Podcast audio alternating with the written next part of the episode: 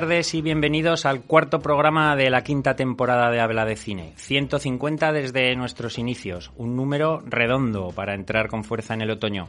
Esa estación melancólica que nos conduce al frío invierno donde las noches son largas y albergan horrores. Os saluda Santi Abad, como veis, animado y en tono positivo ante la perspectiva de pasar 90 minutos charlando de cine ese séptimo arte que llevamos insertado como un chip en nuestros cerebros. Y hablando de cerebros, ¿sabéis quién es el de habla de cine? Pues don Alfonso Asín, no solo porque sea su creador y director, sino porque es el que lleva las cuentas de la organización. Buenas tardes, jefe, ¿cómo estás? Hola, ¿qué tal? Muy buenas tardes, Santi. ¿Qué tal? Oye, cuando me haces tanto el peloteo, me haces esta pelota, yo me, creo que me vas a pedir pasta o algo. ¿No te ha llegado el correo por lo que veo o no lo has abierto? En el que te pido pasta. ¿Ves? Ya sabía yo que iban a ir por ahí los tiros. Bueno, nada, saludos a todos nuestros oyentes eh, y bueno, en primer lugar pedir disculpas por este pequeño retraso que hemos tenido. Espero que no les importe para recibir toda la información de la taquilla y de las eh, películas en plataformas y series, etcétera. Y bueno, lo que sí que vamos a comentar, incluso con algún dato más, es el tema de la taquilla de este fin de semana del, del 18 al 20 de septiembre, donde hemos... Eh, bueno, mira, os lo voy a plantear, ya que el otro día me, me afeaste la conducta diciendo que os lo estaba poniendo muy fácil, que nos preguntaba, etcétera, etcétera. Pues os lanzo el anzuelo. A ver, va, ¿dónde, qué, qué película ha sido la más taquillera en este fin de semana? El Joker. Venga, va. Esa era la respuesta correcta siempre. Eh... Esa era la correcta hasta que dejó de serlo. Vale. Yo es que a mí se me ha olvidado que se ha estrenado esta semana, estoy con la siguiente. Siempre pues, tan adelantado. Siempre sí. tan adelantado, Luis. Sí. Ah, ¿Segura? ¿Segura? ¿Ha vuelto? No, no, segura no, segura no. No, me, yo, Pinocho. Me, eso iba a decir yo, Pinocho también. No, Tenet, Tenet ha recuperado. ¿O eso lo dijiste la semana vale. pasada tú, Alfonso? Bueno, que hable, que eso, hable. eso, sucedió, eso sucedió semanas atrás. Y lo que ha pasado esta semana, y menos mal que está Alberto, que siempre tiene que poner un poco de cordura a todo esto, Pinocho ha sido la película que más ha recaudado en este fin de semana. Un fin de semana que únicamente se han recaudado 2,5 millones de euros en, en general. Eh, es cierto que ha subido un 13% en relación al fin de semana anterior, pero claro, siguen siendo datos, mmm, bueno, no críticos, pero, pero malos, ¿no? Y, y, como digo, pues Pinocho ha recaudado 785.000 euros y la consolida como el, eh, el número uno en taquilla en este fin de semana. Es decir, que su estreno pues, ha traído bastante, bastante público. En el número dos encontramos esta vez a, a, Tenet, la película de Christopher Nolan, en la cual eh, pues se obtiene unas cifras pues de 462.000 euros y acumular 6,13 millones de euros, que bueno, eh, podemos pensar que pueda llegar hasta los 7 millones y medio y son datos eh, buenos, sobre todo si tenemos en cuenta las épocas en las que se ha estrenado. Aunque también es cierto que los datos pueden ser buenos en España, en el resto del mundo tampoco están siendo muy allá y está haciendo que no vaya a ser rentable la película. Y esto en el fondo está provocando las noticias que han llegado recientemente de que Disney pues va a aplazar todo lo que tenía pendiente, ¿no?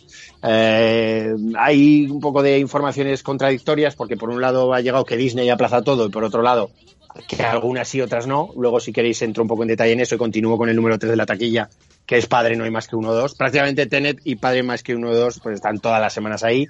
Eh, en este caso, la película de Segura ha recaudado 362.000 euros y le hace alcanzar 11.700.000, casi 800.000 euros de taquilla. Es decir, un éxito absoluto, máxime, con la que nos está cayendo. En el número 4, After en mil pedazos, sigue ahí, también es una de las que desde que se ha estrenado está repitiendo, ya sabemos, ya recordar a nuestros oyentes que alcanzó el número 1 y ahora pues semana tras semana va bajando algún puesto, pero se agarra a ese top 5 recaudando 250.000 y también los nuevos mutantes que a pesar de mm, ser un estreno mm, pues con malos datos desde su inicio y, y, con bastante decepción, pero sin embargo se sigue agarrando aunque solo sea por esos 82.000 euros que ha recaudado eh, a la taquilla y haciendo superar eh, lo que ha logrado es superar el millón de euros en taquilla aquí en España. Únicamente, y por dejar la taquilla, decir que, por ejemplo, Trasto, que está en el número 6, pues eh, ha conseguido ser la tercera película de animación más taquillera en nuestro año, en nuestra España, en nuestra España este año, tras Onward y Scooby. Es decir, bueno, unos datos curiosos, siendo una pequeña película de animación de una distribuidora pequeñita, eh, que bueno, siempre es, siempre es bueno eh, recalcarlo. Y como os decía antes, las fechas de aplazamientos de estrenos, por ejemplo, decir que Soul en principio se va a mantener el 20 de noviembre, la película de animación de Disney, Disney Pixar, lo cual puede hacernos pensar que quizás el estreno de Mulan en plataforma ha sido un fiasco. Eh, se rumorea, ¿no? Que no ha sido un nada, ha sido todo lo contrario un éxito y que, mm, bueno, yo creo que la iniciativa que finalmente tome Disney con Soul de si enviarla a Disney Plus o estrenarla en sala, yo creo que va a ser orientativa de saber si, mm, cómo ha sido realmente Mulan, porque como sabéis todo esto hay mucha opacidad y no sabemos nunca ni Disney ni ninguna otra de las plataformas aporta datos, más que como mucho ese famoso top 10 Netflix que muchas veces hemos hablado, ¿no? pero que no sabemos si es mera publicidad o tiene realmente un interés de, real en cuanto a los pinchazos, a las visualizaciones. ¿no? Así que bueno, veremos a ver cómo evolucionan esos estrenos, pero West Side Story ya se ha aplazado hasta finales del 21, algo que iba a llegar. James Bond parece que se va a mantener. Uh, Viuda Negra se ha pasado ya para mayo del 2021, es decir, mmm, nos vamos a quedar prácticamente sin estrenos gordos en lo que queda del 20. Así que bueno, Veremos que, a ver cómo. Y lo que da la impresión, Alfonso, es que esto, tal y como está la situación, eh, cada hora y cuarto va a cambiar de, van a cambiar de criterio. O sea que lo fácil es que cuando acabemos de grabar hoy, pues a lo mejor salga una noticia de que se ha vuelto a aplazar otro porque no, no hay seguridad y no hay sensación de, de certeza de ninguna forma. En absoluto hay certeza, claro, como bien dices, lo que sí que es cierto es que eh, en todo caso las modificaciones siempre son para aplazar más, claro, claro. no para eh, acercar, ¿no? Entonces, eh, pues veremos a ver si al final eh, el mes que viene o en dos meses tenemos al James Bond o si los datos, como digo, a nivel global de Tenet eh, que no son buenos, pues están haciendo que las grandes distribuidoras con los grandes blockbusters pues decidan aplazarlo. También es lógico, ¿no? Veremos a ver. Bueno, iremos viendo. ¿Qué tal, Luis? Buenas tardes. Hola, buenas tardes, Santi. ¿Ya has podido descansar porque estuviste todo el domingo por la noche pendiente de los premios Emmy? Sí, sí, sí. Además, eh, unos premios que, que, se, que los veíamos desde casa y desde casa se celebraron, porque aunque se lo presentó como siempre Jimmy Kimmel, el, los invitados estaban vestidos de gala, pero en, en sus casas. Y bueno, eh, si hace unas semanas cuando hablábamos de las candidaturas nos centrábamos sobre todo en drama y en miniseries, porque es lo que más hemos visto este año, pasando un poquito de, de las comedias, eh, resulta que quien, quien ha dado la campanada ha sido precisamente una, una serie de comedia que, que entra en el tiene el honor de, de, de haber batido un récord. Si en el si en cine hay tres películas que han ganado los cinco premios principales, eh, película, director, guion, actor y actriz, como es Sucede una noche, El silencio de los corderos y, otra que se me ha ido de la cabeza, eh, ya la diré. Bueno, pues en esta además hay que añadir que ha ganado actor y actriz secundario. Entonces, eh, Schitt's Creek es la comedia revelación de, de, esta temporada que ha ganado todos eh, nueve premios, pero, pero, pero ha batido en su categoría en comedia a todo el resto de, de, sus competidores. Lo que llama la atención es que está ya en su sexta temporada y daba la impresión de que nadie conocía esta, esta sí, serie. Ahora, ahora me, me, dejas a mí a cuadros porque me dices que está en su sexta sí, temporada. Sí. Yo pensaba que era un, un estreno, pues ya veo No, que... no, es sexta temporada y, y, la gente yo creo que no, que no... Yo no había oído hablar nunca de esta serie. No, no, bueno, pues habrá que, que hacerle un hueco, ¿no?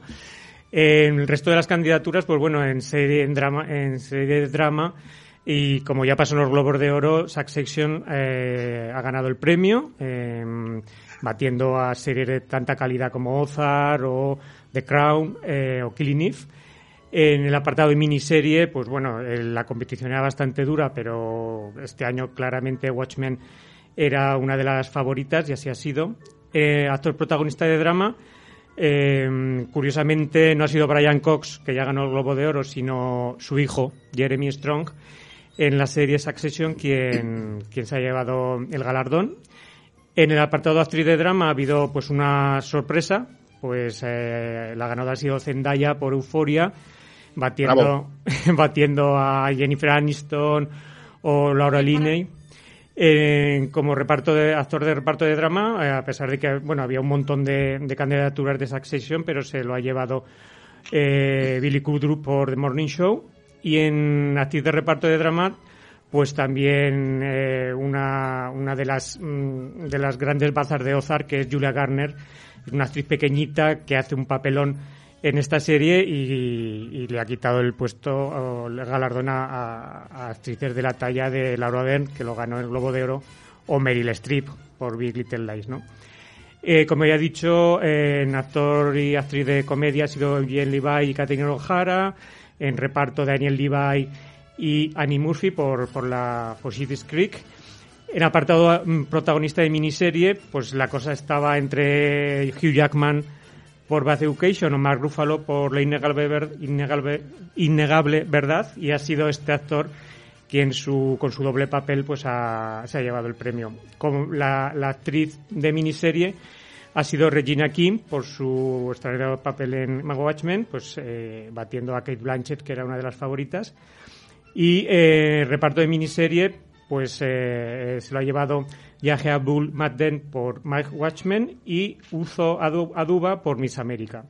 Y bueno, ya el resto, pues eh, cada, digamos, los directores, pues cada uno ha ganado por, por la serie que, que ha ganado en su categoría, pues Succession, mejor dirección de drama, mejor dirección de miniserie María Schroeder por, eh, bueno, no, por Unorthodox, sí, aquí no, no ha sido Watchmen, sino Unorthodox y en comedia eh, los directores de Shit's Creek. Así que, bueno, ha sido un poco este el reparto. La verdad es que en drama y miniserie la competencia era muy dura porque la calidad era muy alta. En comedia la teníamos un poquito menos trabajada, pero bueno, habrá que darle una oportunidad a esta a esta Sheets Creek que nadie ha visto. porque del resto de, premiadas, yo creo que de casi todas hemos hablado ya aquí. Quiere decir que. Sí, sí, sí. Este pues año no solo hablar, sino destacar.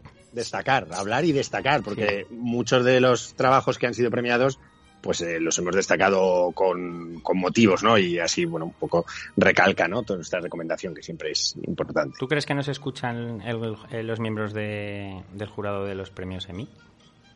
No, no, pero nuestros oyentes, si recomendamos algo y luego gana un premio, pues yo creo que consolida nuestra opinión. Ay, muy bien, muy bien, Alfonso.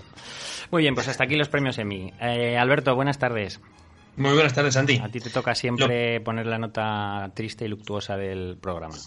Sí, antes que nada quería decirle a Luis que la tercera película que ganó los cinco Oscars principales es eh, Alguien Alguien sí. Eso es. Vale, gracias. Nada. Bueno, pues eh, dices la, la nota triste y luctuosa, pues así es. Además, pues iba a decirte casi con doble ración, porque a lo que tenía preparado para el martes se han añadido un par de ilustres desaparecidos, con lo cual empezamos ahora y a qué hora, hasta qué hora tengo, tenemos programa, hasta las cinco y media dices. Aprox. Aprox, ¿no? Vale, pues venga, vamos a empezar. Empezamos con Michael Chapman, un director de fotografía que ha fallecido con 84 años conocido, o sea, bastante, que había trabajado bastante con, con, eh, con Martin Scorsese en películas como Taxi Driver o en Toro Salvaje. De hecho, fue nominado por Toro Salvaje, por la espléndida fotografía de Toro Salvaje. También fue nominado por la fotografía de, del Fugitivo. Y, bueno, pues eh, un director de fotografía importante, ¿no? Luego tenemos un, un actor, eh, Michael Lonsdale, que a pesar de ese nombre era francés, lo que pasa que de padre británico. Era, bueno, mm, todo el mundo lo recordará probablemente como uno, del, eh, uno de los villanos de James Bond, el villano llamado Hugo Drax en Moonraker, la película aquella en la que James Bond, encarnado por Roger Moore, viajaba al espacio en un transbordador espacial, ¿no? Eh, bueno, pero eh, si, si, repasas un poco la nómina de directores de este señor, de Michael Lonsdale, que ha fallecido con 89 años, la verdad es que es, es impresionante, como digo, la nómina de directores, ¿no? Ha trabajado con Orson Welles en el proceso, con Trifó en La novia vestida de negro o en Besos robados, con Louis Mal en El soplo del corazón, con Buñuel en El fantasma de la libertad, con Spielberg en Múnich, con Amenábar también en, en Nágora, con James Ivory y, también, por ejemplo, con Jack Jackson en aquella película El nombre de la rosa, en la cual, si recordáis, hacía del, abad del monasterio al que llegaba eh, eh, Fray Guillermo de Baskerville, ¿no? Eh, bueno, incluso con Milos Forman también. Eh, ganó precisamente el César al mejor actor de reparto por una película francesa de dioses y hombres y, bueno, pues yo creo que es un actor con una, una gran carrera profesional a sus espaldas. Tenemos también uno de esos eh, de esas profesiones del cine que no son muy conocidas y, por tanto él tampoco lo es, de nombre Ron Cobb, que ha fallecido con 83 años y que este señor que era eh, dibujante de cómics y etcétera, pues eh, a él se le debe, por ejemplo, el diseño del DeLorean de Regreso al Futuro o la nave Nostromo de, Alien, ¿vale? Pero también alguna de las, de las criaturas que poblaban la cantina de Star Wars era, eran obra, obra y creación suya. Eh, incluso dice, o él por lo menos dice, el primer borrador, el primer esbozo que se hizo de, guion para ET es suyo. Lo que pasa que luego llegó Spielberg y cambió algunas cosas y no lo reconoció mm, ni, la madre que lo parió, ¿no? Como decía, como se dice vulgarmente. Eh, incluso tienen esta en esta película, en, ET, tiene un, pequeño cameo.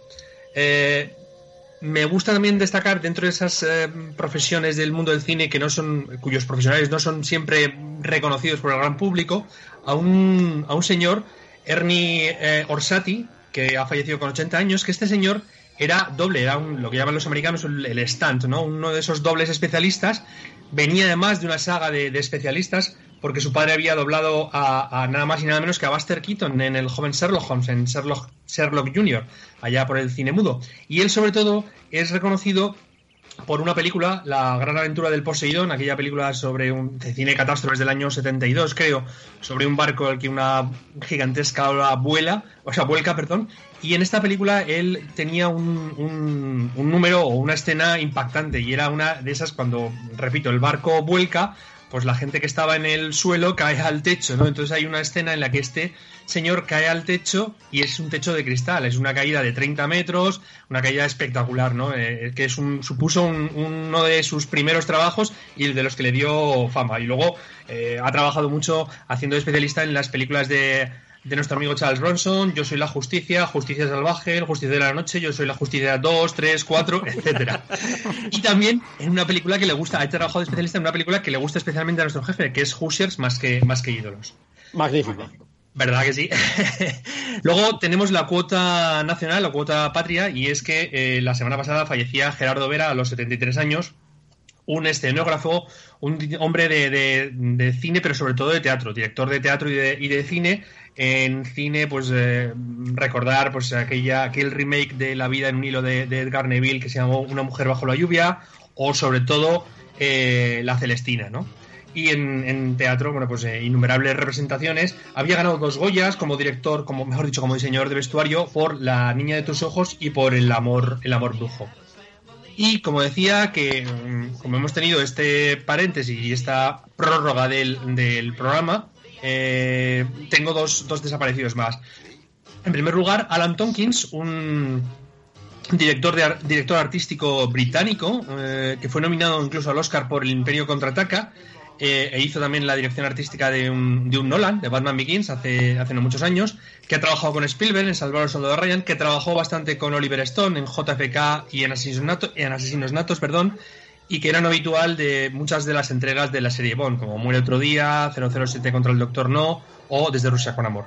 Y finalmente eh, dejamos en último lugar a la desaparición más reciente, que es la de la actriz y cantante francesa, musa de los existencialistas franceses, Juliette Gréco, que ha fallecido esta mañana, me parece, con 93 años, que trabajó con gente como Jean Cocteau en Orfeo, en el cine francés en Cocteau, o sea, perdón, en Orfeo con Cocteau, o con Renoir en El de los hombres, pero que también eh, hizo cosas en el cine americano, en concreto dos de las últimas películas de Rolf Flynn, Fiesta y Las raíces del cielo de John Huston, eh, pues eh, mm, protagonizó estas dos, estas dos películas, ¿no? Y con eso, a no ser que queráis que nos metamos en alguna otra figura que no está, no, son del mundo del cine, pero que tiene alguna, que guarda alguna relación, como el fallecimiento de Ruth Bader Ginsburg, cuyo eh, cuya biografía se llevó a cabo hace un par de años con el título de Una cuestión de género, o incluso la madre de, de Silvestre de Stallone, Jackie Stallone, que ha fallecido con noventa y tantos años. Bueno, pues eh, yo creo que con eso ya vamos muy, muy servidos. O sea que si queréis, cerramos ya la morgue por hoy. Pues nos vamos a hablar de los estrenos y después de tanta tristeza por las muertes de todos estos personajes necesitamos algo de alegría y yo creo que el mejor para enchufárnosla es Francesco Lee, don Francisco Camacho desde Córdoba. ¿Qué tal? Buenas tardes. Buenas tardes, ¿qué tal? Ya nos has perdonado porque el otro día te tuvimos sin comer y a ti se te puede se te puede deber dinero, se te puede decir perro y moro, se te puede hacer cualquier cosa, pero dejarte sin comer a ti es, bueno, es imperdonable. Y, lo peor, sin beber. sin comer todavía puedo estar un ratito, sin beber no. Bueno, pues nada, Fran, te agradecemos como siempre que nos, que nos acompañes. Vamos a escuchar el tráiler del primer estreno, que es Pinocho. He pensado en hacer con mis manos yo solo una marioneta de madera. Papá. Papá. He tenido un hijo. Una y dos. Si lo haces como yo, en dos o tres días estarás caminando solo. ¡Pinocho! ¿Y tú quién eres? Pinocho. La semilla germina y crece un arbolito repleto de monedas. ¿Pero qué le pasa a mi nariz? ¿Por qué ha crecido? Es un secreto. Alberto, en principio no parece que le pegue mucho al director de Gomorra y de Dogman hacer una nueva versión del cuento de Colodi. Bueno, pues hombre, yo, yo creo que, Mateo Garrone, a pesar de lo que dices y de lo que pueda parecer, sí que tiene experiencia en, hacer películas o en, eh, ilustrar cuentos, ¿no? De hecho, creo que su penúltima película, bueno, la, la última que nos llegó a nuestras pantallas fue Dogman, que en cierta manera se puede considerar una fábula, no sé si un cuento un poco macabro y de terror, pero una fábula sí que sí que lo es, ¿no? A mí me lo parece, cuando lo vi me, lo pareció. Pero aparte de eso, su penúltima película, El cuento de los cuentos, era una adaptación de unas fábulas de un, de un cuentista italiano, de, bueno, cuentistas italianos hay muchos, pero este era del siglo XVI, me parece, o sea que, como digo, tiene, tiene su experiencia. Y, yo, hombre, creo que Mateo Garrone ha hecho o ha intentado hacer un, un experimento interesante, ¿no? Y es eh, bueno, llevar a cabo una, adaptación de, Pinocho en la que prima sobre todo el aspecto visual, más que eh, la historia, ¿no? Es una película basada, por supuesto, en la, en la novela o en el cuento de Carlo Collodi. Eso es así, que tiene los personajes y elementos de característicos y, temas del cuento principal, pues eh, aparte, por supuesto, del personaje principal de Pinocho y de su padre Gepetto, pues el hada azul, el grillo, el zorro y el gato, etcétera. Eso, eso no cambia, ¿no? Pero lo que más destaca yo creo en esta película es ese, como decía antes, ese aspecto visual, ese diseño de producción, eh, pues tanto la, fotografía como la imagen, la imaginería visual, el despliegue de medios que se ve, o sea, hay algo ahí mm, que, llama la atención, ¿no? Y junto a eso, por supuesto, un retrato de una sociedad pobre, incluso te diría que a veces realista, ¿no? De la que era la sociedad del siglo XIX en, en un, casi en un lugar concreto como en Italia, eh, pero bueno, como digo, lo que destaca sobre todo es el envoltorio ¿no? de, esta, de, esta, historia. Porque la historia, como también decía, es la de siempre. Eh, me parece que a lo mejor eh, peca un poco de querer abarcar demasiado, de ser demasiado ambicioso al, contar toda la historia. Y me da la impresión, que no sé si es un fallo de, de guion, o por lo menos eso me parece a mí, que hay momentos en los que está contando mm, alguna de las aventuras y te las cuenta tan rápidas, en no sé si en dos, tres minutos, que salta a la siguiente y no te da tiempo a, paladear, a disfrutar a lo mejor la esencia, la, moraleja o, lo que quiera decirte con esa, con esa historia, ¿no? Esa es la impresión que a veces que me da a mí, que, salta demasiado de una, o muy rápido de una historia a la otra. Luego he leído por ahí críticas en torno a que era muy una historia o un punto de vista muy macabro, tétrico, oscuro, triste. Bueno, yo creo que lo ha intentado disimular con unas cuantas escenas, sobre todo al principio, en las que le deja un poco de rienda suelta a Roberto Benigni, que no hemos comentado que es el, actor principal que hace de, de, de Gepetto, le deja rienda suelta para que lleve a cabo, como digo, un par de escenas en la línea de Roberto Benigni, que es, digamos, lo ves y dices, bueno, pues eh, tenía que hacerlo, ¿no? Pero aparte de eso, eh, yo creo que eso, que, intenta introducir algunos elementos cómicos, algunas escenas de, humor y no veo la, película en general, ese tono triste y macabro que, pretenden decirnos, ¿no? O que algunos críticos han visto. Yo simplemente creo que, que es como muchos de los cuentos que, tienen su origen eh, cuando eh, se escribían los cuentos hace 200, 300, 400 años, eh, buscaban no buscaban un público infantil, sino que la mayoría de las veces buscaban un público adulto para lanzar un mensaje y a veces que la mejor manera de, lanzar ese mensaje o de que ese mensaje llegue es pues con un ambiente pues sórdido, ¿no? Pero en ese sentido, bueno, a mí me parece que es una película muy entretenida y que, bueno, yo la disfruté, la verdad. Fran, tú, no, sé si me equivoco, pero tú eres un seguidor incondicional de Roberto Benigni. No sé si solamente te gustaba La vida es bella o, el actor también en general. Eh, esto te te- sabes que esto te va a pasar factura, ¿no? Con ello no te estoy, no te estoy amenazando, simplemente advirtiendo. Pero más, más allá de nuestras cuitas personales, eh, eh, yo sí estoy un poco más de acuerdo en que me parece la película me, eh, ha parecido, como dice Alberto, más mm, muy sórdida, ¿no? Una película muy oscura, eh, con una historia que mm, la verdad que no recuerdo el cuento porque hace muchísimos años que lo leí evidentemente y no recuerdo pero sí me dio la impresión de que era una película muy tétrica muy negra muy negativa no en eso yo la he disfrutado y me recordaba mucho por la puesta en escena a ciertas películas de Tim Burton. No sé si estoy a lo mejor equivocado pero eh, la forma de presentar eh, esa oscuridad esa forma de presentar los personajes y demás me, recordaba mucho a, películas de Tim Burton eh, la misma puesta en escena. Y, y sí es verdad que Roberto Benini es un tío que es muy personal y evidentemente lo que hace tiene que darle siempre su impronta, ¿no? Gracias a Dios no la dirige, con, con lo cual eh, está centrado nada más que en actuar y quiera que no quiera eso es, de agradecer, ¿no? Luis. Mm, a mí sí, mm, me ha gustado la película y sobre todo mientras la veía iba rememorando el cuento, pero no recordaba, más que el- la película de Disney, recordaba una serie de televisión de la RAI que hubo en los 70 y que, que vimos en nuestra infancia y que estaba protagonizada por Nino Manfredi y Li- Gina Loyo Brígida que hacía el hada. Y recuerdo perfectamente los distintos pasajes, el burro, la ballena y tal. Y para mí ha sido un poco el enlazar con, con la infancia, ¿no? Y, y respecto a la película, pues, pues me gusta el tono que tiene. Sí que se, hay quien dice que para niños es muy sórdida y para mayores es aburrida, pero a mí me ha parecido un- una, una apuesta muy, muy valiente.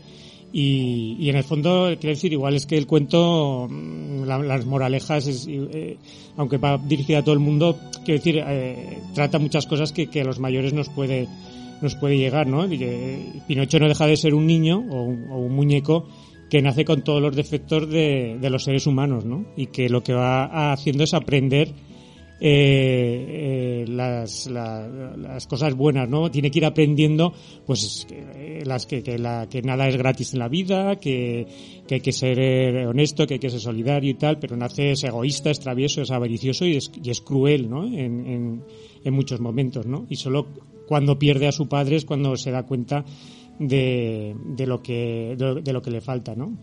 Eh, a mí el estilo de la película me gusta, me gusta el, juego que hace con, con los animales y, y, esas eh, especies de marionetas que son actores, ¿no? Y, la película, aunque pues eso, es, son dos horas y tal, los distintos pasajes que cuenta, es, eh, me parece que todos tienen su, su moraleja y su y, la película se me hace se me hace entretenida. Yo luego por, último eh, Roberto Benigni que ya dirigió un Pinocho que fue un fracaso después de La vida es bella y que hacía de Pinocho. Eh, yo creo que ahí eh, su ego le pudo, ¿no?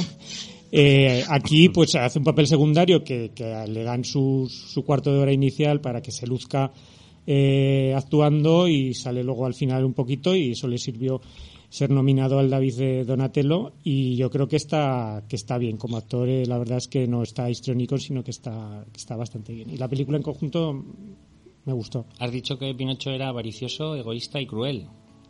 Alfonso. y travieso Qué bien traído. Qué bien, qué bien Bueno. traído. ¿Qué, qué, qué presentación tan fidedigna. No, Qué ataque no. tan gratuito. Ha sido casualidad, ha sido. Es que se me ha olvidado hacer punto. Has dicho No, que era no, avaricioso, lo- egoísta y cruel, punto. Y aparte, Alfonso. No, no, no. Escucha, lo que ha pasado, lo que ha pasado es que has leído mi correo de contestación al tuyo, ¿no? Exacto, exacto. Vale. Bueno, eh, yo iba con miedo y porque el cuento de los cuentos eh, de Garrone me pareció horrible. Yo sé que es una película que ha tenido su, su mercado y ha habido gente que le, que le gustó y tal, pero yo la vi en el cine, el cuento de los cuentos en el 15 y en el 2015 y me pareció una cosa, no entré para nada en todo ese barroquismo, en toda esa extravagancia de personajes y de historias. Y, y- y, lógicamente, pues teniendo esa premisa de, de este, esta película de Garrone, pues, pues, pues tenía cierto miedo, como es lógico. Pero bueno, evidentemente se ha apoderado un poco las ganas de, de poder recuperar todo un clásico de la literatura italiana, de la literatura mundial y, como no, pues ese clásico inolvidable de Disney. A mí me parece, eh, coincido con Alberto en que me parece que es quiere contar demasiados pasajes que, que, yo creo que podría haber reducido para dotarle un poco más de mensaje a más de uno que al fin y al cabo me gusta también que se recuperen varios de los pasajes que no estaban en la película de Disney, ¿no? Yo no recuerdo ahora, pero eh, en la de Disney no sé si lo ahorcan a Pinocho. Yo creo que no. No, Eh, pues Yo creo sí, que en el cuento sí. Ahora quiero los- recordar que en el cuento sí. Creo que sí, ¿eh? que en el cuento lo ahorcan. sí, sí, Pero en la de Disney sí, no. en- sí, en el cuento claro que lo ahorcan, en los relatos que iba escribiendo eh, su autor en la pequeñita, el pequeño periódico este Giornovali per el Bambini, que es, que es donde iba escribiendo todos sus relatos, pues eh, eh, originariamente, como ya habéis destacado, no, eh, no iba a ser para niños. Pasa que luego pues se ha ido adaptando para dotarle de otra mirada, ¿no? Y para que, ya sobre todo con la mano de Disney detrás, pues ya hecho que fuera un clásico de, de- digamos, de animación infantil. Pero como ha destacado, no sé si Alberto, Luis Santi, no, no sé quién, eh, es cierto que, esto originariamente tenía otro tipo de mensajes y, como el aprendizaje en la vida pues te lleva a ser mejor, ¿no? Y como to- todos tenemos nuestros, nuestras taras y nuestros problemas. A mí me parece que le sobra quizás algo de oscuridad, aunque sí que es cierto que ese, como digo, ese barroquismo, eso que también apuntaba un poco eh, Fran de, de parecer un poco eh, Barton, pues, pues le puede encajar a lo mejor. Pero yo hubiera agradecido un poquito más de luz, y hubiera agradecido un poquito menos de, relatos puntuales. Y aun con todo, yo creo que se puede disfrutar. A mi hijo Alfonso Mayor le gustó. Y, en fin, por lo demás me parece una película interesante, arriesgada y, Roberto Benini a mí me cae bien, es un tío que, que hay que frenarle en muchas ocasiones, pero yo creo que aquí lo dosifican justamente, Garrone sabe cómo tratarlo y llevarlo y lo hace bien. Alberto, ¿qué nota le das? Un seis y medio. Frank, Eh, coincido, un seis y medio. Luis. Siete. Luis le da un 7 a este personaje avaricioso, egoísta y cruel. Alfonso, tu nota. O sea, ¿te has olvidado el punto y coma o qué coma? dicho? Pero luego ha Eh, yo un seis y medio también.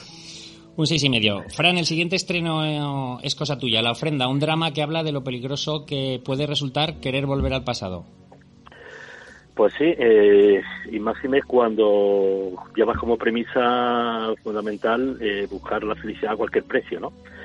Y no tienes límites, los límites que te puedes marcar los, los revientas, saltan por los aires, ¿no? Y entonces reinventan eh, un- una vida alrededor de un montón de mentiras, ¿eh? De, de vivencia o de, y cuando todas esas costuras ceden, eh, toda la vida, digamos, todo lo que todo lo que eh, es, todo lo que es eh, tu vida y no tu vida, sino todo lo que está a tu alre- alrededor se derrumba, ¿no? Violeta, eh, interpretada por Ana Alarcón, es psiquiatra y recibe en la visita, en su consulta en principio, es una persona que no puede ser en ningún momento sospechosa de nada, que es Rita, eh, de- interpretada por Verónica Echegui, ¿no? La mujer de Jan, eh, interpretada por Alex Brendenbull, que parece que en esta película se ha comido a alguien, y, y es que es la mujer de él, ¿no? Y, y es un antiguo amor de, de, de Bio, de Violeta, de la adolescencia, y que marcó su vida tras irse a por tabaco y olvidarse de volver, ¿no? Y claro, pues no lo llevó muy bien esta mujer, ¿no? Rita acude a Violeta con el único pretexto de recuperar el amor de su marido. Lo que parece ser que tienen entre los dos el matrimonio es que es el primer paso de esa visita para intentar recuperar un plan trazado por Jan para mm, volver a sumergirla en el pasado y mm, intentar recuperar ese amor de juventud que no, que él tampoco ha sido capaz de, de recuperar. ¿no? Si consigue entrar en la historia, que está escrita y dirigida por Ventura Dural, es una película es una cinta interesante, aunque creo que un poquito irregular. Interesante mm, por ver lo que cada uno de los personajes está dispuesto a apostar y si realmente el premio que puede recibir recom- recompensa el dinamitar todo tu mundo alrededor, ¿no? Eh, Y yo, yo qué sé, ¿no? A mí me ha gustado, la verdad que me ha gustado, pero no, no llego a entender mucha, muchos de los pasajes, no, no entenderlo, sino el comportamiento psicológico de las personas, pero bueno, más allá de eso, a mí la película me entretiene y me ha gustado. Alberto.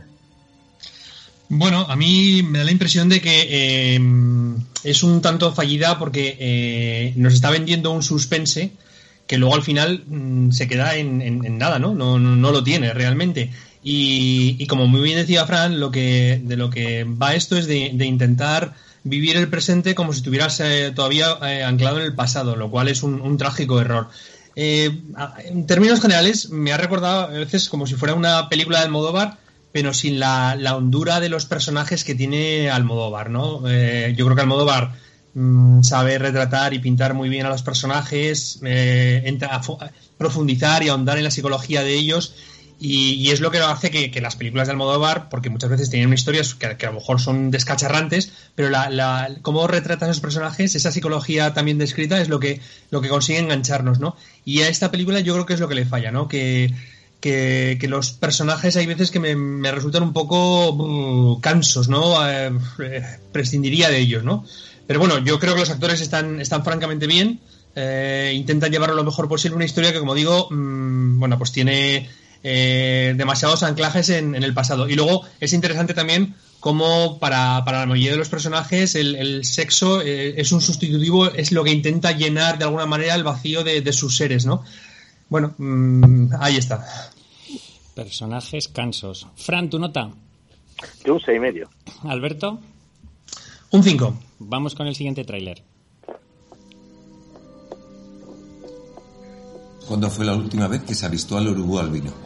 Hay rumores de que ha sido visto cerca del río Negro. Este lugar es maravilloso. No encontrarás un ser humano en muchos kilómetros a la redonda. Paz absoluto. Luis, tercera generación de los Ibáñez que no de los narcisos. Efectivamente. Eh, la verdad es que mm, al principio de la película eh, se, dedica por, por, Alejandro Ibáñez hijo, se le dedica a su padre, ¿no? Y lo cual, pues es un aliciente para ver cómo si, si la, el talento se hereda o, y también un, aviso de, bueno, lo tienes, lo tienes complicado, ¿no? Mm, intentar ponerse a la altura de un cineasta que con solo dos películas ya ha entrado en la historia del cine español con, pleno derecho, si no hablamos de su, de su faceta eh, de ficción televisiva y, ya del resto de los programas. ¿no? Bueno, Urubú cuenta la historia de un matrimonio eh, compuesto por Tomás español y su mujer brasileña y su hija que acuden a la selva amazónica con la intención de eh, intentar fotografiar a una, una, una, extraña especie de pájaro, ¿no? Eh, para tomarse una oportunidad, pues se encuentran en una situación precaria y en horas bajas, pero a medida que se adentran en la selva, pues la situación se vuelve más complicada y, empiezan a suceder cosas extrañas, por no entrar en detalles, ¿no?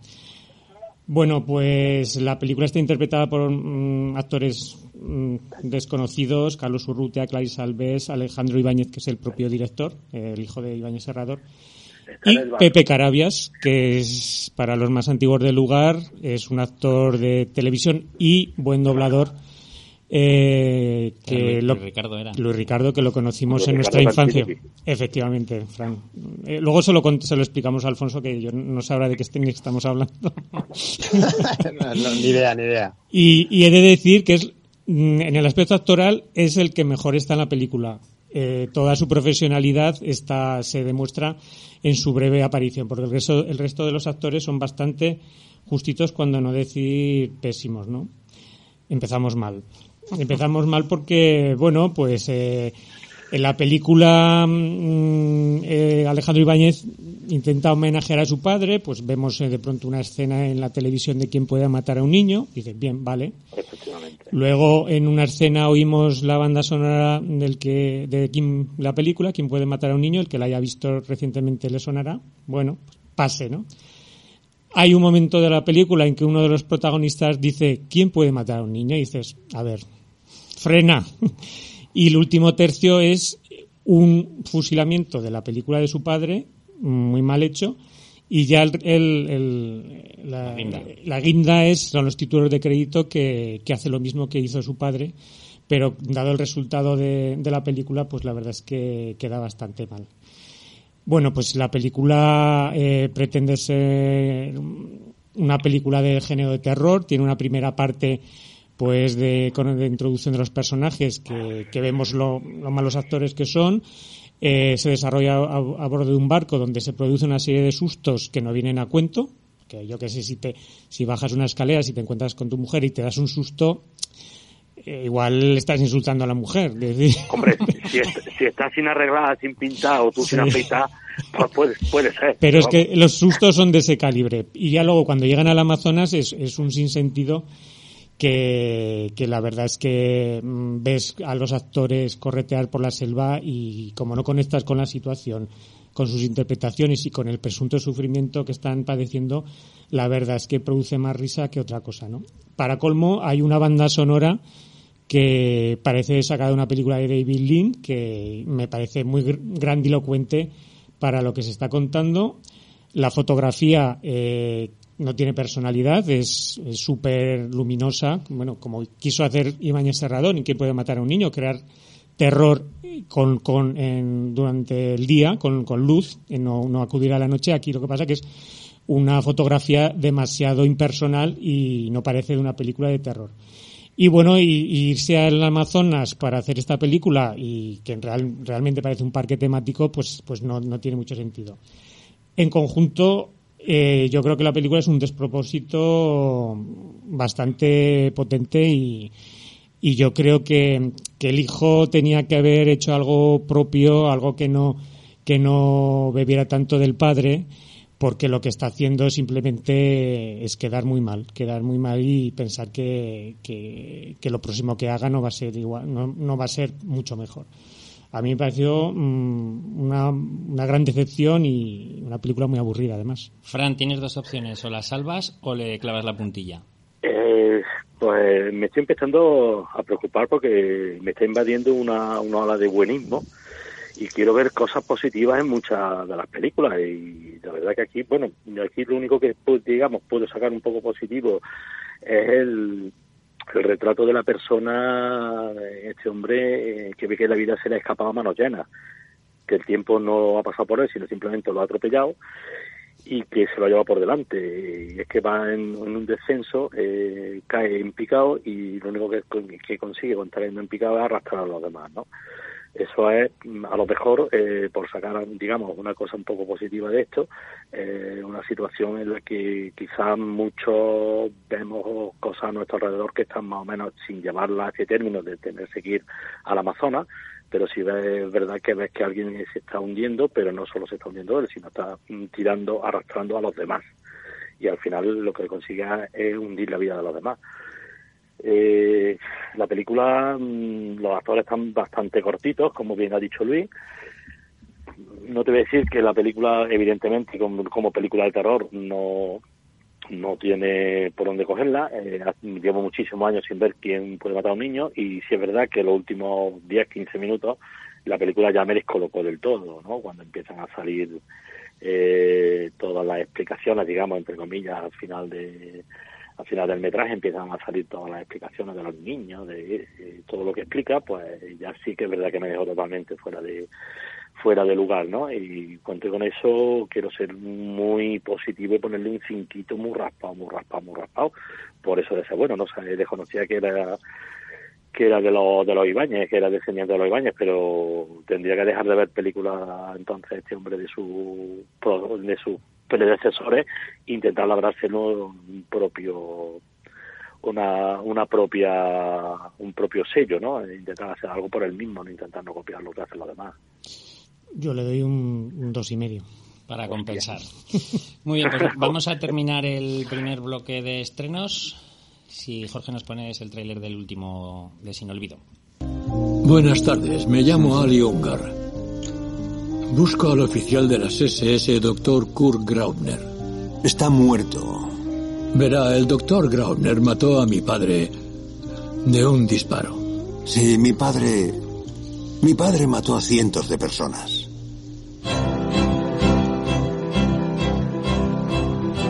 Por cierto, me llamo Georg. Hola. ¿Ahora eres amigo de uno de las SS? Él no es de las SS. ¿Quién es entonces? No creo que lo sepa ni él. ¿O te has vuelto loco? ¿O has conocido a alguien?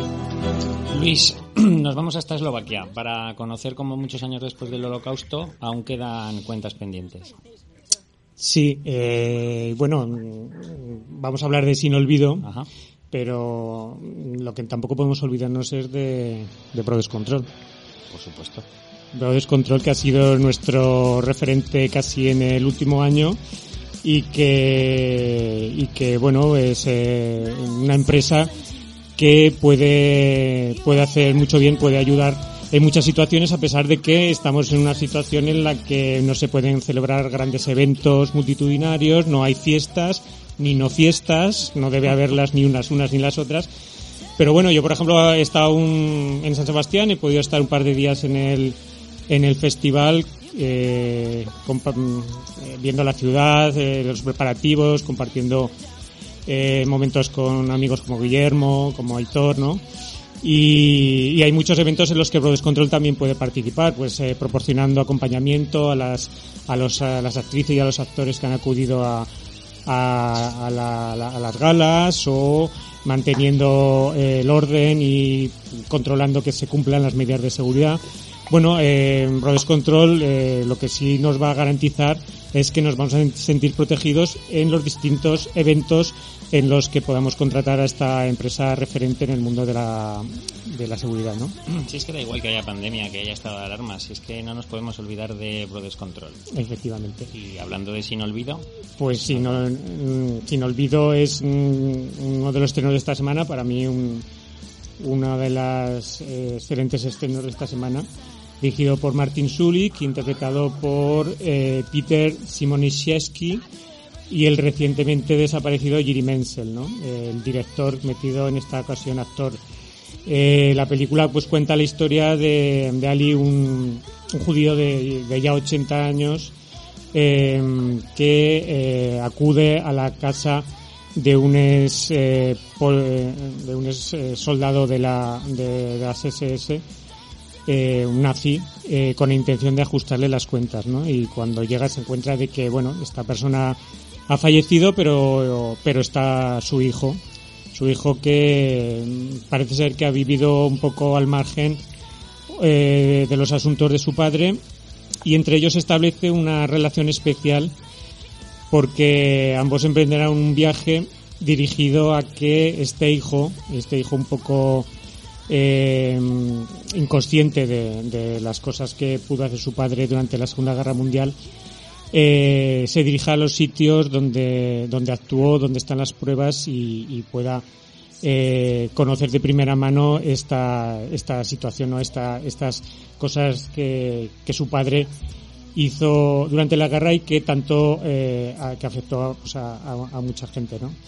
Eh, la verdad es que es una película muy interesante, eh, de una, una vez más se utiliza el enfrentamiento entre dos personas que en principio son antagonistas, pues para mostrar los horrores del pasado, ¿no? Y la forma también en que el comportamiento de nuestros antecesores ha podido influir en, en nuestra situación actual, ¿no? Si arrastramos sus defectos o, o si, o si el comportamiento de nuestros progenitores nos produce a nosotros eh, un, un, dolor, una culpa o, o algo, ¿no? Si, en el fondo es que el pasado está siempre ahí, ¿no? Eh, y, y, como bien dice el título de la película, se puede perdonar, pero no se puede olvidar. Las cosas, las bar barbaridades ocurridas durante la Segunda Guerra Mundial, pues no, no tienen que estar presentes para evitar que, que se repita, ¿no? El formato de la película es el, el de la road movie, es un viaje que realizan estas, eh, estas dos personas eh, en coche, que sirve para ir dibujando un, poco el mapa, el mapa que conecta el monstruoso pasado europeo con las huellas que permanecen en, el presente, ¿no? Y que servirá un poco para la transformación de del personaje alemán. Eh, hay que decir que la película tiene un interesante giro de guion eh, cuando quedan 10 minutos finales que no es que, la verdad es que, que, yo creo que la mejora y bueno eh, me parece una película que que si que va conjugando bien los momentos no digo cómicos sino ligeros de la relación entre estas dos personas pues el judío amargado y el alemán el alemán un poco eh, superficial, eh, pero que poco a poco se va trazando una, la relación entre ellos y, te das cuenta de que al fin y al cabo eh, judíos alemanes se puede establecer una buena amistad sea un poco de la raza o la procedencia que seas, ¿no? Yo creo que es una película muy interesante y que se ve bastante bien. Fran. Eh, yo, eh, yo enfoco esta película de la siguiente forma, ¿no? Eh, ¿Es alguien responsable de lo que otra persona ha hecho anteriormente? Porque yo creo que es parte de lo que nos plantea la película. La película nos plantea la relación entre quien no ha pasado página, como es el, judío que va buscando la, va buscando matar al que bien podía haber ido 30 años atrás, hombre, ya con 80 años, ya buscar a alguien lo mismo te encuentras con el trabajo hecho y igual ya está, ya está muerto, ¿no? Eh, pero yo veo la película esta de, la siguiente forma. Yo veo dos personas eh, antagónicas. Uno que eh, evidentemente su padre no fue una persona, no fue, digamos, de lo mejor en ese momento, pero es lo que había y es lo que le había tocado vivir, ¿no? Y entonces este hombre ha pasado página y tiene su vida. Se ha casado tres veces, tiene entonces tiene unas relaciones, tiene y este hombre sonríe y vive. Y por contra tenemos el, este hombre, el judío, el, hombre que va buscando eh, de venganza, que va buscando explicaciones, que va buscando eh, la relación que mantenía, que mantuvo durante el tiempo que estuvo en los campos de concentración y demás, que va buscando la historia, que va buscando revivirla, y él no ha pasado página. Eh, durante hay un, vamos, lo cuento como anécdota simplemente, que le comenta en uno de los momentos que no lo ha visto sonreír en todo el viaje. Y el viaje se pega unos pocos de días, ¿no? Entonces yo luego, digamos, eh, me, enfrento a la película con esa con esa disyuntiva de las dos, de las dos personas. Una, la que ha pasado que es una cosa que es historia que ha pasado que evidentemente que él la conoce no tan profundamente como nos hace, como bien ha dicho Luis, en los últimos 10 minutos nos hace, da, una, da un giro interesante, pero bueno, él sabía que estaba ahí, con lo cual, pero no una cosa que yo sea responsable, han sido otros, y yo tengo que seguir con mi vida, ¿no? Y este hombre que se enfrenta a lo que es la vida y a lo que el, no haber pasado página.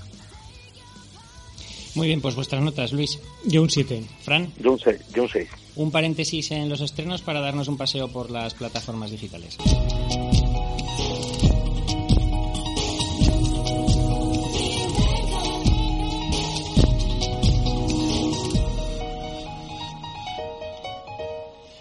Alfonso, empezamos con hashtag vivo, película de Corea del Sur, de pandemias, de zombies. ¿En qué estabas pensando cuando seleccionaste esta película de entre los estrenos? Eh, bueno, piensa que es una temática que es bastante actual, ¿no? Si pensamos en que a nuestro personaje principal eh, pues eh, se queda encerrado, recluido en su casa porque hay un virus que se propaga con una facilidad terrible y que infecta a todo el mundo, pues evidentemente a todos nos va a resultar bastante popular o común este tema, ¿no? Evidentemente no con el trasfondo zombie, eh, pero, pero bueno, tiene, tiene su nexo ¿no? con la realidad que estamos viviendo, o que vivimos sobre todo en la época del confinamiento.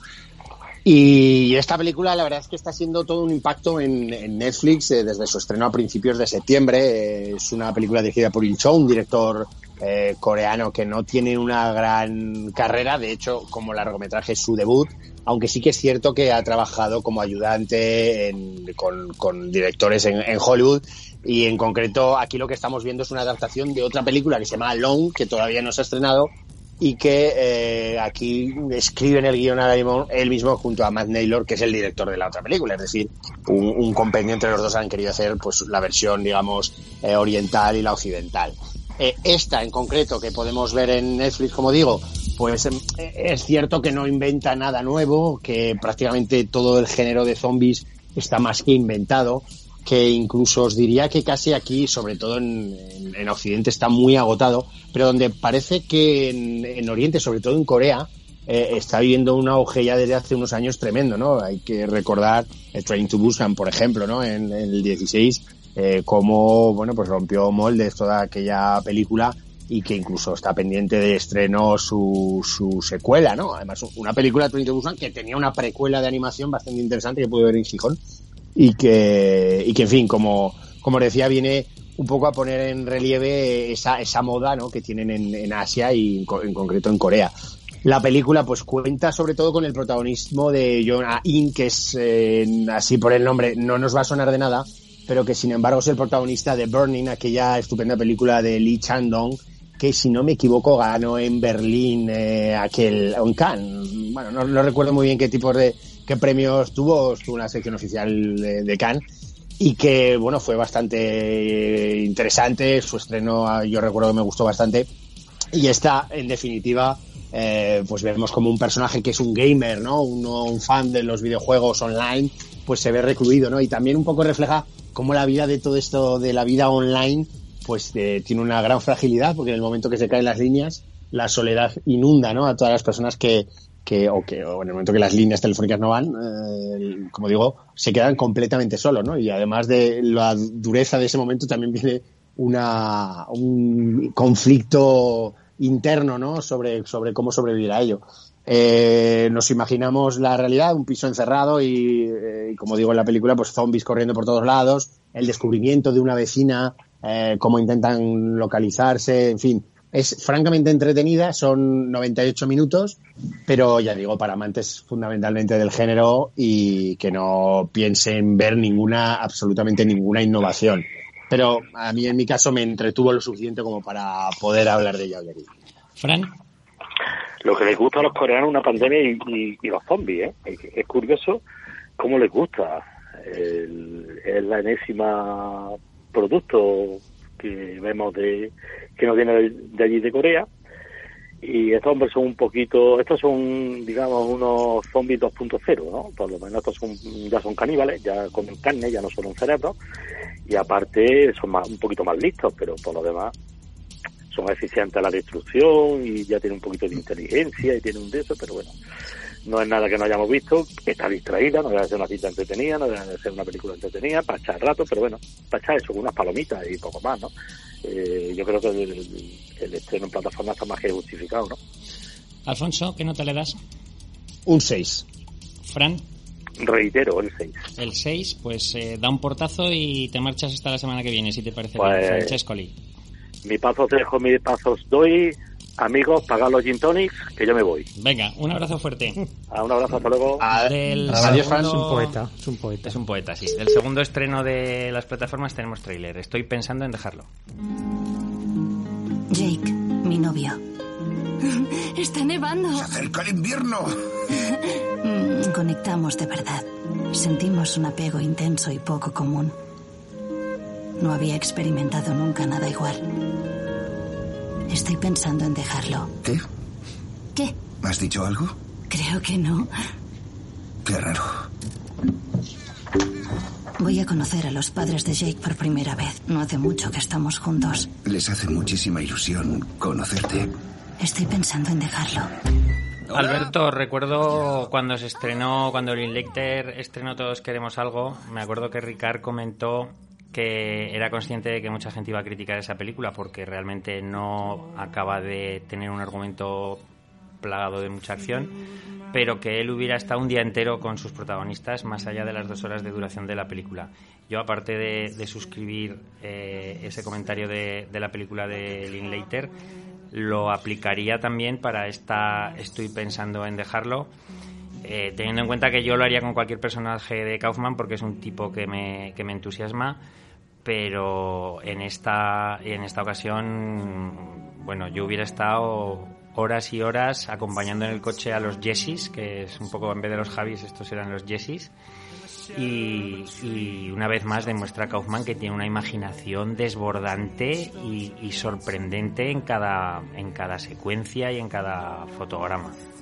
La historia de Estoy pensando en dejarlo es la de una pareja que eh, en un momento dado van a pasar la, la noche, van a cenar, mejor dicho, a casa de los padres de él en medio de una tormenta de nieve.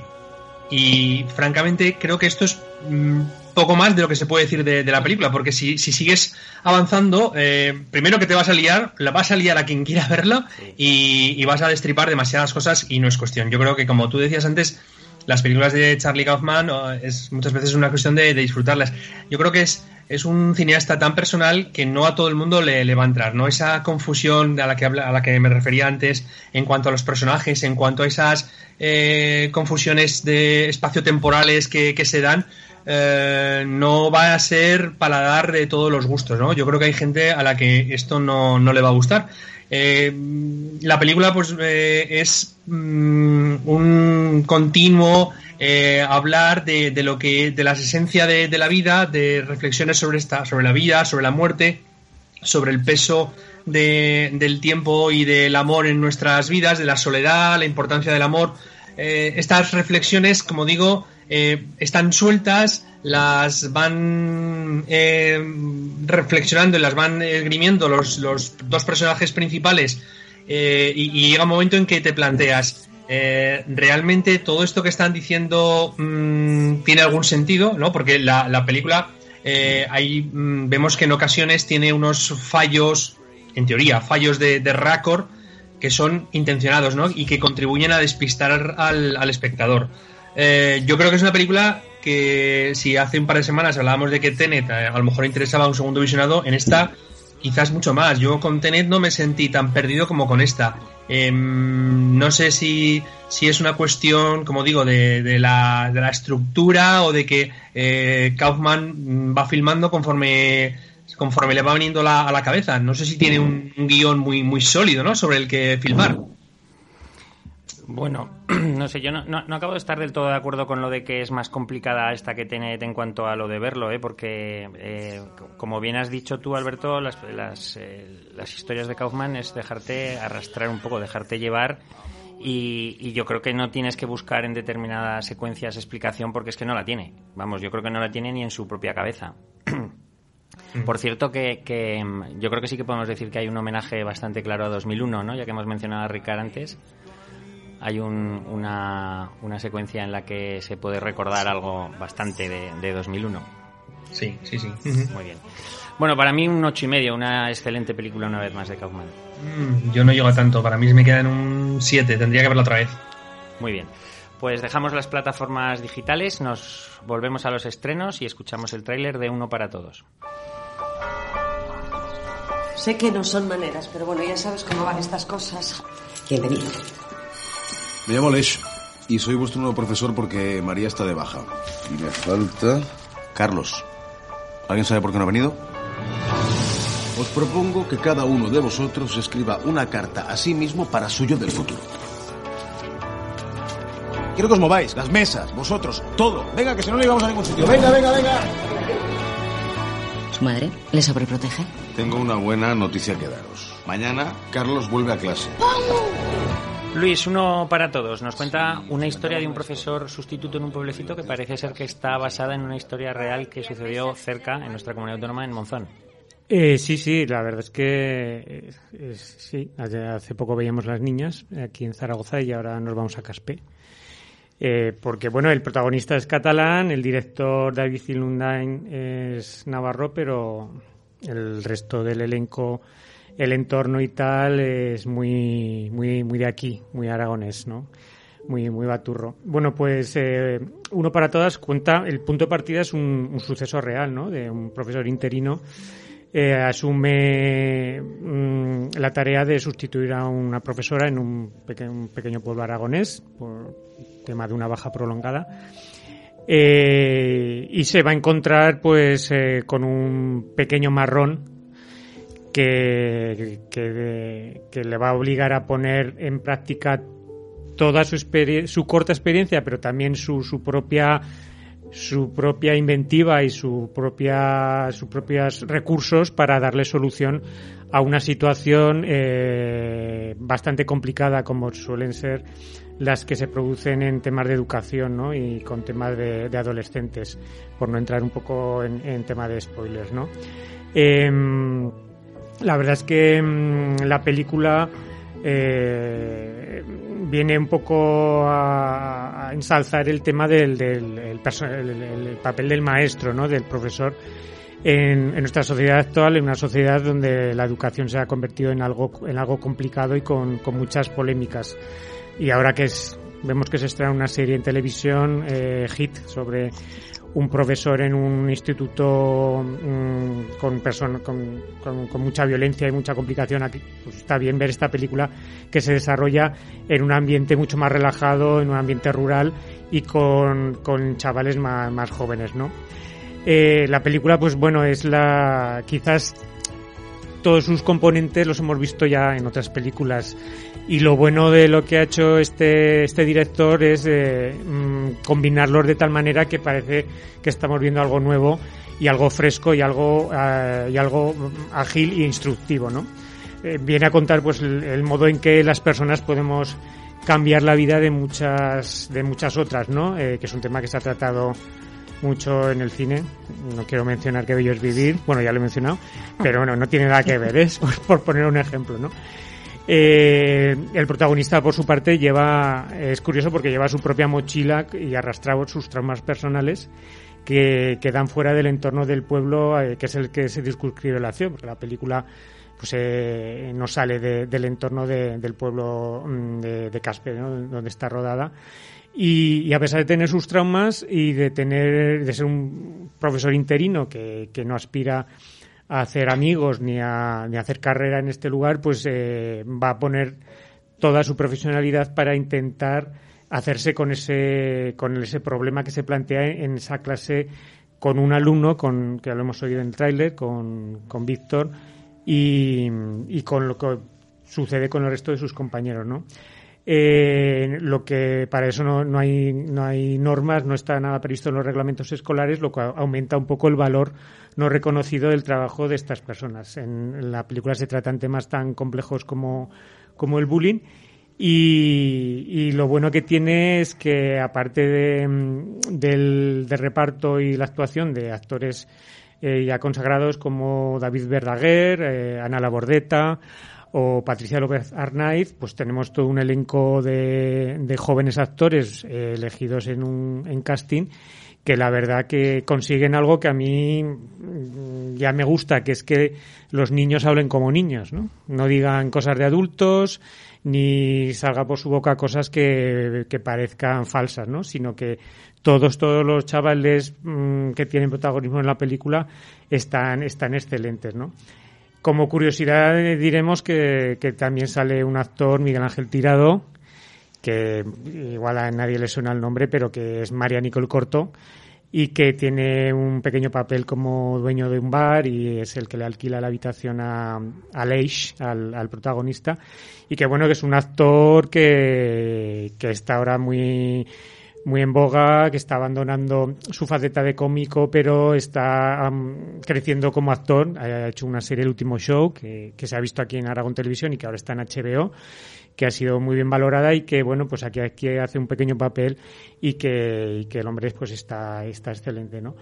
La verdad es que una, es una película que se ve muy bien. Eh, como digo, no es nada nuevo, pero, pero, pero tal como está contada la película, eh, sale satisfecho. Quizás fallan algunas partes como la relación entre Aleix, el, el, el protagonista, con una de las, las, profesoras, que queda una relación que no va, parece que no va a ningún lado. Pero eh, el conjunto, la verdad es que es una película muy entretenida eh, muy inspiradora y que yo creo que, que, merece la pena ver, sobre todo por, por eso, por ensalzar un poco el papel y el valor de los profesores. ¿Tu nota? Un 7. Un 7 para uno para todos.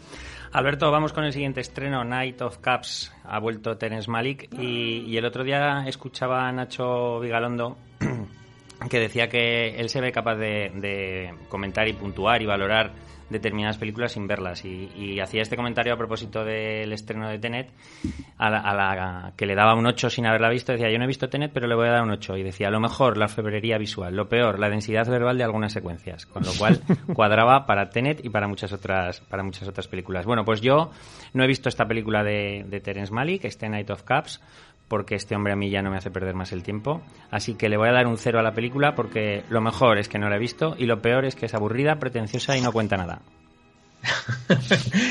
bueno, vamos a ver. Yo, en este caso, como a ti te pasa con Charles Kaufman, que, eres un, devoto suyo, bueno, yo no te voy a decir que sea un devoto de Terence Malick, pero sí que hay algunas películas que, me gustan y bastante, ¿no? Y que mm, eh, sintonizo con él. No ha sido el caso ¿eh? de, este Night of Cups. Ayer, por ejemplo, su última película, eh, Vida Oculta, me gusta mucho, me gusta la, delgada línea roja, me gusta El árbol de la vida, eh, Días del cielo, pero esta yo creo que, que flojea. Y es que, bueno, vamos a ver, también te quería decir una cosa. Eh, en esta película de Night of Cups de Terence Malick eh, trabajan eh, ni más ni menos que Christian Bale, Kate Blanchett, Natalie Portman, Antonio Banderas, Brian Dennehy, es decir, un plantel de, estrellas o al menos de actores bastante cotizados en, Estados Unidos, ¿no?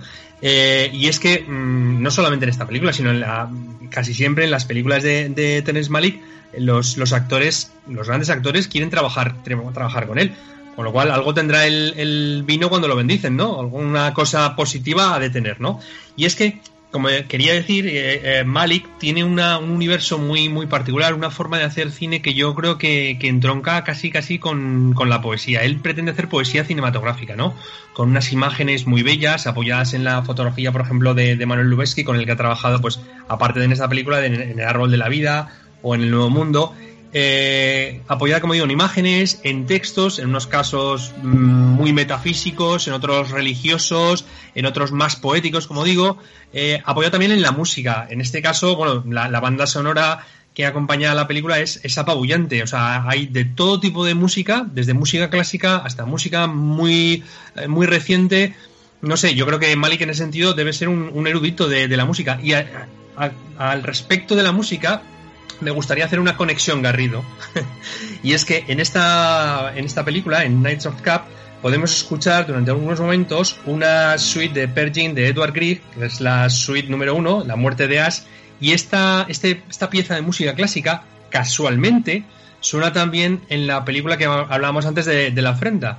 Mm, es la misma pieza de clásica, de música clásica, y yo me pregunto cómo puede ser que eh, dos películas, además, pues eh, Night of Cups lo he dicho, que es del 2015, pero eh, La ofrenda es del 2019 2020, como dos películas separadas en el tiempo y que confluyen casualmente el mismo fin de semana, tengan una pieza de música clásica tan específica y tan concreta como esta en común, ¿no? Bueno, es algo para hacerlo mirar. Decía antes eso, que, que el, Malik lo que busca es un un tipo de cine en el que eh, brille la, la, belleza de las imágenes, de los textos y tal, busca hacer poesía cinematográfica y claro, eso le lleva a veces a ser mm, muy hermético, muy cerrado. En este caso nos está contando la historia de un guionista de cine interpretado por Christian Bale eh, con sus, sobre todo sus relaciones con su mujer, su, con su exmujer, con su pareja, con diferentes mujeres que va conociendo a lo largo de, de la película. En este sentido, yo me atrevería casi que sí a decir que Malik ha, querido hacer su Fellini ocho y medio, ¿no? Pero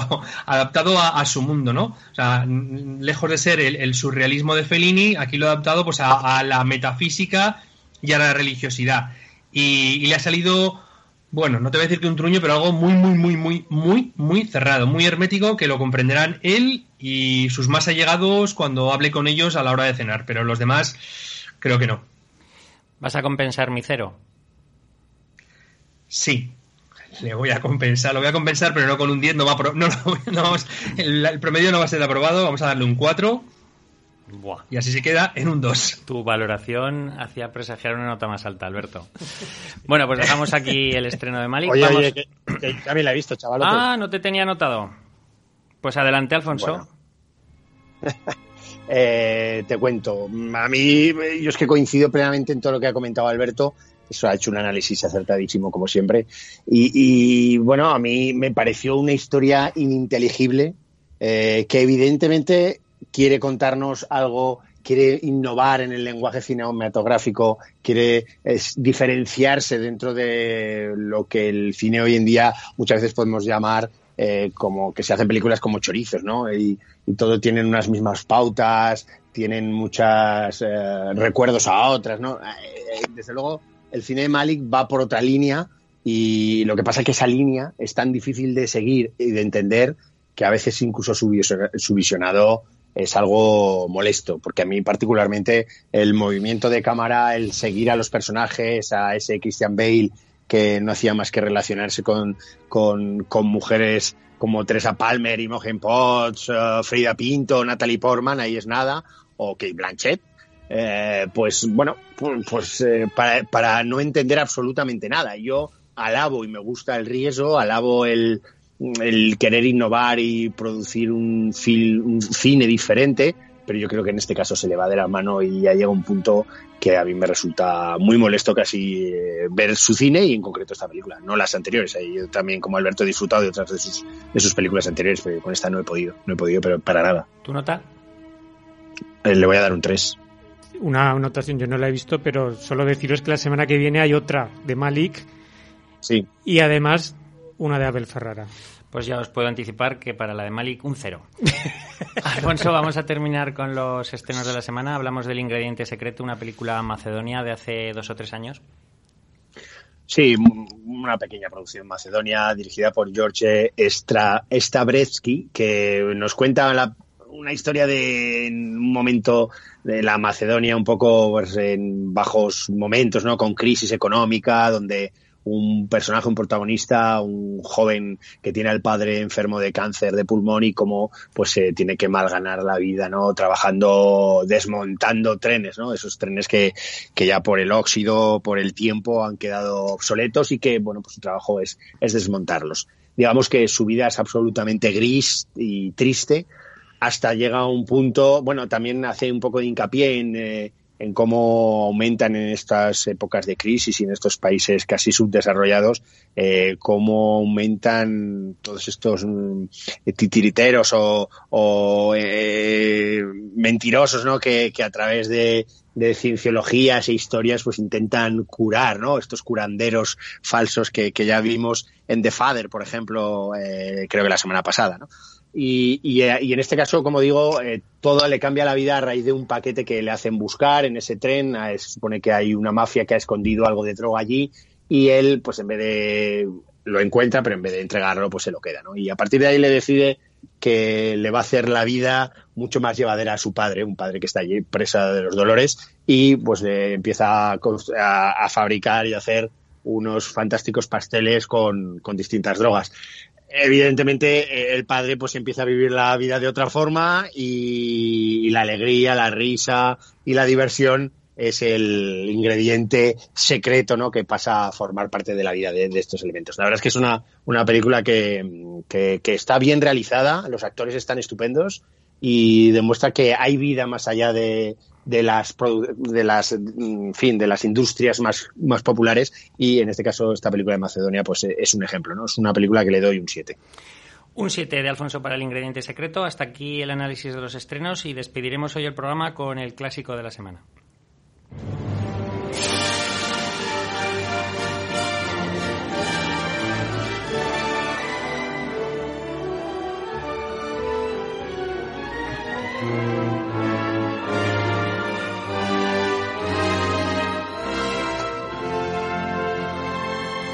En 1991, dos años después del bombazo que supuso para crítica y público el, el estreno de Cinema Paradiso, Italia volvía a exportar un producto de la mano de Gabriel Salvatores que nos trasladaba hasta una recóndita isla griega en la que desembarcaban un curioso grupo de soldados italianos.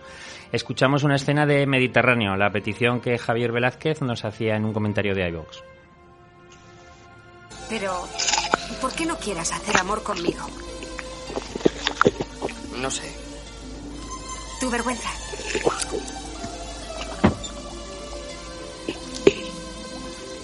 ¿Cuál es la cosa más bella sobre la Tierra Oscura? Uno dice un grupo de jinetes, otro de infantes, otro de naves. Yo aquella a la que amo. Y luego sigue y sigue. La escribió un poeta griego hace más de 2500 años. Sí, pero ¿por qué no quieras hacer amor conmigo? ¿Por qué? Alfonso, Mediterráneo, un ejemplo de lo cercanas que son las cinematografías española e italiana, porque estarás de acuerdo conmigo en que es una comedia que tiene mucho de Berlanga.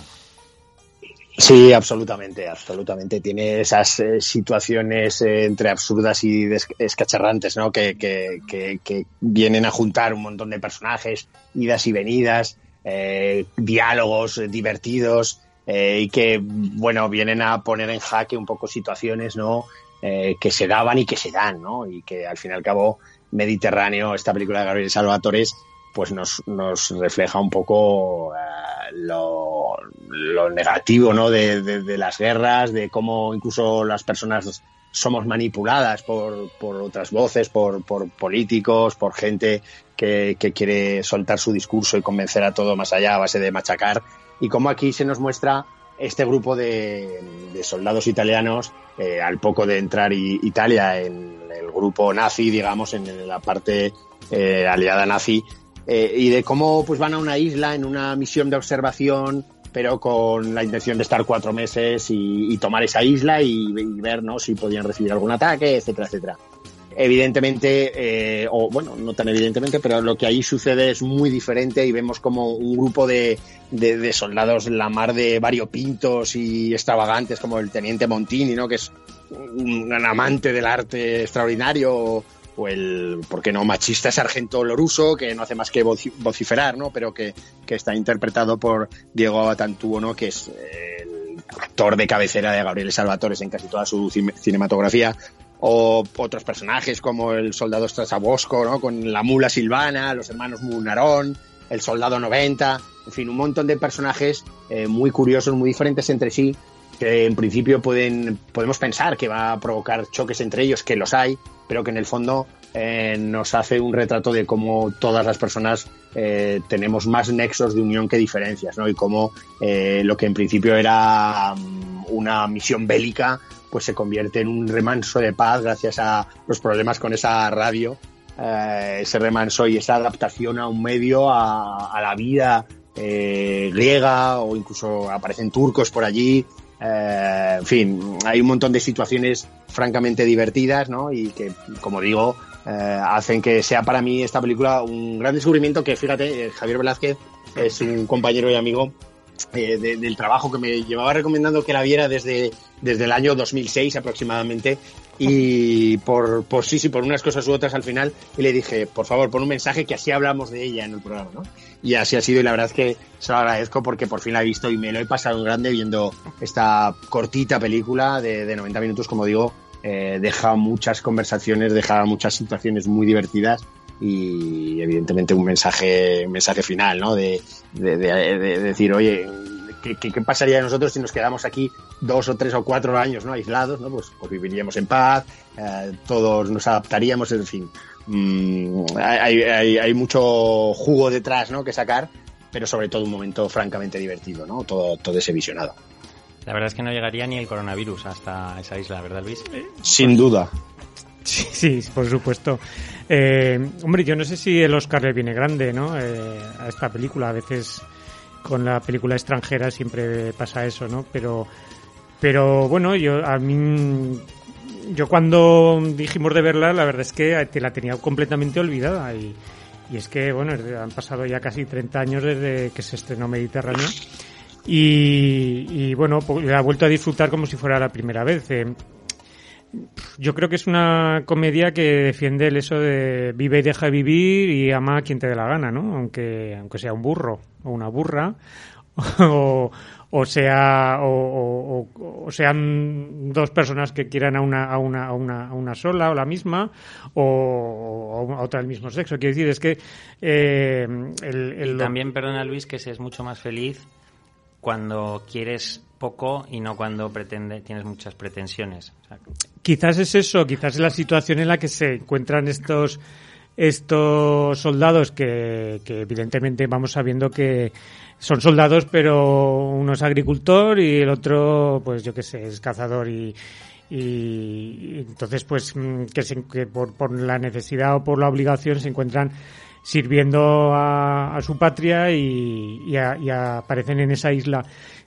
con la intención de estar un tiempo breve y, como, no esperas nada porque te vas a ir, pues al final lo que haces es, sin embargo, perder la noción del tiempo como este grupo y, y, habituarse a, ese, a ese entorno, ¿no? A ese entorno bucólico mmm, que casi nos recuerda a mamá mía también un poco.